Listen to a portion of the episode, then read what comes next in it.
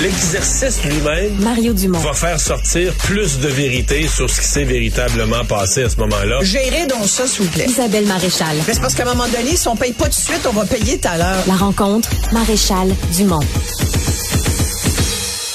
Bonjour Isabelle. Bonjour Mario. Alors, tu veux me parler de cette triste, euh, triste nouvelle, triste histoire de cette semaine. Euh, jeune fille de 7 ans euh, tuée alors qu'elle euh, traversait la rue, selon ce qu'on comprend, pour se rendre à l'école. Exactement. Une petite réfugiée ukrainienne qui se rendait à l'école à 8 heures mardi de cette semaine, il y a deux jours, et qui a été happée mortellement par pardon, un conducteur qui ne s'est pas arrêté. Et ça a fait beaucoup réagir et, et, et, sincèrement, ça nous a tous ébranlés. euh, parce que d'abord, euh, c'est affreux que ce soit qui que ce soit. Euh, on a l'impression que ça arrive aussi un peu trop souvent.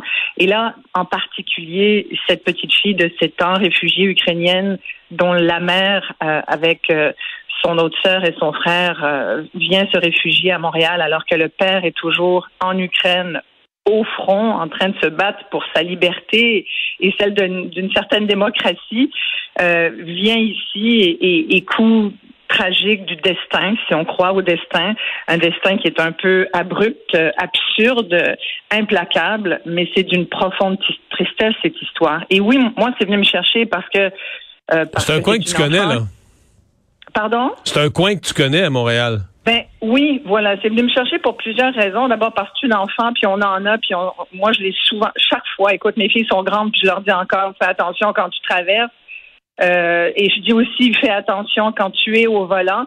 Et oui, c'est un, c'est un coin que je connais bien parce que j'ai une demi-fille qui habite à quelques minutes de, de l'intersection Partenay et Rouen. J'ai mon bureau euh, également de ma compagnie de production qui est à quelques minutes également de, de ce coin-là. C'est c'est au- c'est c'est pas chez la Maisonneuve, c'est vraiment le quartier Sainte-Marie. euh, ça fait partie de Ville-Marie. C'est vraiment dans la trajectoire euh, du trafic, hein, de la grosse circulation. D'ailleurs, je pense que depuis euh, 48 heures, on, on le rappelle, avec les travaux au pont euh, Hippolyte Lafontaine, il y a vraiment beaucoup plus de circulation qu'il y en avait, et il y en avait déjà beaucoup avant. Euh, donc, les gens passent par là. Le matin et le soir, c'est l'enfer, Mario. C'est une heure de pointe euh, euh, deux fois par jour qui met en danger la vie de- des piétons, mais les automobilistes aussi. Je veux dire, on n'a plus de patience. Je pense que la petite Maria, pour moi, c'est le décès de trop. C'est la goutte qui fait déborder, déborder un vase qui est déjà plein parce que, et c'est Piéton Québec qui le rappelait cette semaine en parlant d'hécatombe, en 2022, puis l'année n'est pas tout à fait finie, là, ça achève, mais quand même, incluant la petite fille, j'ai calculé 18 piétons. Il disait 17 là, en début de semaine, mais ce serait donc 18 piétons qui ont perdu la vie à Montréal. Euh, Il y a eu cette femme qui a été heurtée mortellement à l'île des Sœurs encore Mais c'est ça, là, on a un très mauvais mois de décembre, là, une très dans Ah, le bilan, on a une très, mauvaise fin d'année, là. Tout à fait. Puis là, je te parle de Montréal, mais c'est pas c'est pas qu'un défaut montréalais. Il y en a eu deux à Laval. À- dans 90 minutes d'intervalle. Exactement. Deux accidents complètement distincts. Les deux piétons euh, sont morts à Laval. C'était le lendemain de l'histoire de la jeune femme qui avait été happée mortellement à l'île des Sœurs. là. Moi, je suis passée, euh, c'était, écoute, à 9 heures du matin. Là. Elle prenait l'autobus et euh, je pense que l'enquête a toujours cours. Comme dans celle de la petite Maria là, cette semaine, les policiers font toujours enquête parce qu'on sait très peu de choses sur cette histoire-là. Tout ce qu'on sait, c'est que le gars s'est couché. Mais c'est ça qui nous a fait beaucoup réagir euh, depuis deux jours, c'est qu'on s'est dit, ben voyons donc, le conducteur qui l'a frappé, la petite fille n'a même pas arrêté. Finalement, tu sais, il y a plein de raisons. là. Je veux pas du tout. euh, euh, Non, parce que là, le gars a été, était évidemment descendu, là, descendu aux enfers pour euh, bon, se sauver. C'est un geste épouvantable, j'en conviens, mais là, tu regardes ça, c'est un, gars, c'est un temps- gars qui travaille de nuit, faisait de l'entretien ménager, euh, fait que, tu sais, gagne durement sa vie, revenait, a sûrement pas, sûrement pas parti de son, de son boulot en disant avant d'aller me coucher, mais je voudrais tuer un enfant, là, tu sais. Ben, clairement pas, bon, clairement pas. C'est épouvantable pour lui aussi. Bon, se sauver, ça, c'est un comportement là, répréhensible, inacceptable et lâche. Il paye pour pour ça. D'ailleurs, il a couché deux nuits en prison. Il va subir un procès pour ça. Mais il faut quand même pas pousser. Je pense pas qu'il a souhaité tuer un enfant. Puis là, est-ce qu'il conduisait vite, mal? Ça, on n'en a aucune idée. L'enquête, on n'a pas aucun élément. Est-ce que la petite fille a traversé sans regarder? tout est possible. Un accident, c'est un accident, c'est bête. Euh. Est-ce que c'est juste un bête accident? Je veux dire, tous les accidents sont bêtes, mais est-ce qu'il a été distrait? Est-ce que c'est l'enfant qui, qui, qui, elle, n'a pas regardé non plus? Par contre, tous les gens du quartier, ouais. mais tous les gens du quartier disent le, le, coin de rue, il est dangereux. On ah, avait peur de ce coin de rue-là. Et en plus, depuis la fermeture du pont-tunnel, il y a plus de trafic aux heures de pointe. C'est devenu une voie de transit.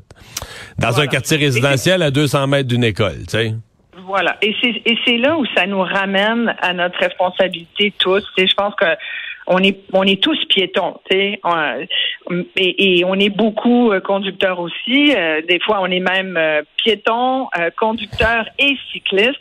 Moi, je te l'ai déjà dit, une de mes frayeurs quand je suis au volant de ma voiture, surtout à certaines intersections de Montréal, en particulier à certains coins du centre-ville de Montréal ou dans, dans ce coin-là, là, près du pont Jacques-Cartier, moi, ma frayeur, c'est de pas voir un cycliste parce qu'ils arrivent vite. Ils souvent, ben. ils font pas leur stop. sur Maisonneuve, sur Maisonneuve, oh, sur Rachel, on a peur de ça. Là, on a peur.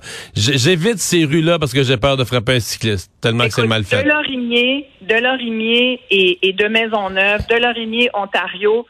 C'est comme, il faut que tu. Écoute, je me fais klaxonner parce que je, je, je pars pas comme une folle sur, parce que la lumière vient de changer, mais celui qui est derrière dans sa voiture, qui stresse là, parce qu'il a juste hâte d'arriver quelque part, qui klaxonne pour te pousser dans le dos pour que tu avances, mais tu peux pas embarquer sur les piétons. Moi, j'aime mieux perdre trois secondes de ma vie, mais faire attention puis m'assurer qu'il y ait personne, tu comprends? Parce que ça arrive de tout bord, tout côté, et c'est vrai qu'on est tous distraits. Des fois, c'est nous qui pouvons être distraits au volant quand il y a des passagers, moi, des fois, ça a dû t'arriver, je vois du monde dans des voitures, là. Puis on encourage beaucoup, tu sais, on, décourage l'auto solo, puis on encourage beaucoup le fait d'avoir des passagers avec nous, puis c'est tout à fait, c'est vrai que c'est mieux. des fois, tu vois des gens, tu dis, bah, il aurait dû rester à la maison pour s'engueuler comme ça parce que la chicane est poignée dans l'auto, tu tu dis, il doit être sur le pilote automatique, mais il regarde rien là, de la circulation. Le conducteur est en train de s'engueuler euh, avec la, personne d'à côté. Tu dis, oh mon Dieu. Moi, je, le vois très, très, très souvent, cette histoire-là. Sans compter les gens qui sont distraits pour toutes sortes d'autres raisons. Le cellulaire au volant est encore un gros problème. Les gens textent au volant. C'est vrai qu'on est tellement pris dans la circulation qu'à un moment donné, tu, as quasiment envie de lire le journal au volant tellement tu te dis, bon, ben, il faut que je prenne mon mal en patience.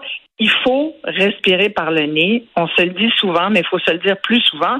Puis il faudrait peut-être mettre des mesures d'atténuation de la circulation. Qu'est-ce que tu veux, je dis.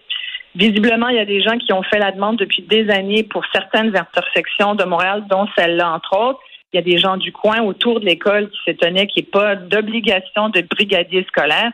Je regardais que depuis 2019, là, il y a 20% moins de brigadiers scolaires qu'il y en avait. Il y en a moins.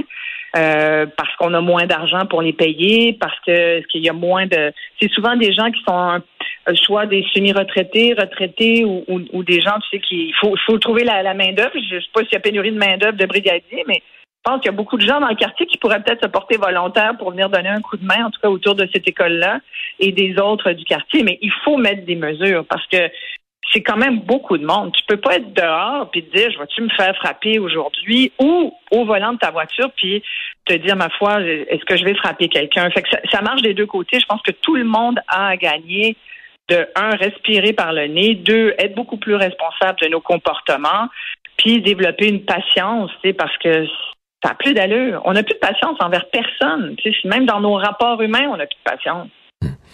J'ai quand même eu une pensée pour le père. T'es au front, à la ah. guerre, dans des conditions merdiques. T'es séparé de ta conjointe et de tes enfants depuis quelques mois euh, parce que ton pays a été attaqué. Là, toi, t'as rien fait. C'est ton pays qui a été attaqué par un étranger. Puis on t'annonce la nouvelle que qu'une de tes filles s'est fait tuer. Là. Non, non, mais il n'y a pas de mots. C'est pour ça que je te parlais du destin. Je sais pas si tu y crois. Je sais pas s'il y en a un véritablement. Je sais pas si les, les choses sont écrites. Mais, mais une chose est sûre, c'est que c'est la pire. C'est la, la mort d'un enfant, point. C'est la pire chose qui peut arriver dans la vie d'un parent.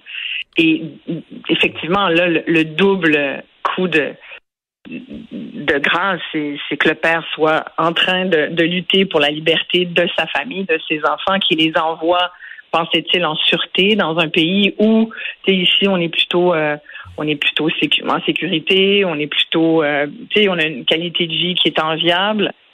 Euh, mais on a tous les travers de, ça finalement peut-être que c'est pour ça que je te parle de nos comportements puis ta fille t'apprends que ta fille se fait frapper en allant à l'école il y a des gens qui, qui ont sur les réseaux sociaux fait ressortir le fait qu'elle avait sept ans seulement puis qu'elle allait toute seule à l'école mais tu sais c'est très européen comme comme façon de faire les enfants sont beaucoup moins entre guillemets encadrés en Europe qu'ici, je trouve. Je, connais assez bien, par exemple, la France et tout. Ici, on est très, très, très. Les parents sont beaucoup plus. on parle du parent hélicoptère qui est toujours en train de survoler ce que fait son enfant pour le.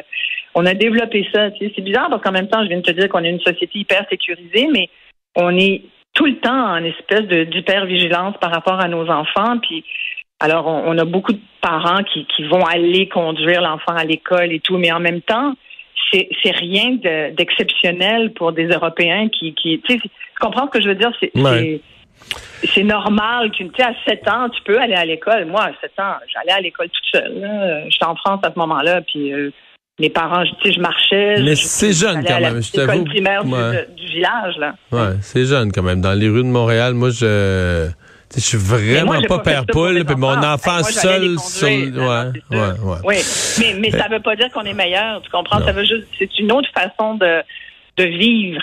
Et c'est là où quand tu arrives dans un autre pays, ben tu, tu perds un peu, t'as pas les mêmes repères, tu connais pas la ville. Il venait d'arriver il y a quelques mois, d'après ce que je comprends. Donc c'est, t'arrives en plein cœur d'une ville. Il y a, c'est, c'est, il y a du monde là dans ce coin-là. C'est un quartier extrêmement euh, euh, populeux, populaire. Euh, il y a une vie de quartier. Toutefois, c'est un beau quartier qui est en effervescence. C'est un quartier qui bouge beaucoup, mais c'est dans la ligne de la circulation. C'est la ligne euh, euh, nord-sud. Puis euh, si tu fais pas attention, tu sais, Christophe Colomb, Christophe Colomb, c'est une piste de course aussi, c'est une autoroute. Puis en même temps, sur Notre-Dame, depuis quelques mois, la circulation c'est 30, puis ils ont mis des radars euh, tu sais, tu roules à, moi, j'en ai déjà eu un, là. Je t'avoue, j'ai roulé à 42 km sur Notre-Dame. Je l'avoue, je m'en confesse. 42, c'est pas énorme. Tu sais, Notre-Dame, là, c'est quand même assez voie, euh, c'est quasiment semi-autoroute.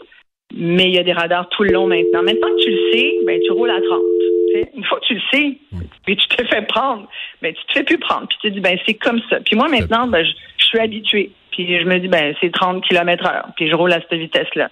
Et c'est comme ça dans les rues aussi. Fait il faut juste accepter cet état de, fait pour la sécurité de tout le monde, finalement. Isabelle, merci. Bye bye, merci, demain. Mario.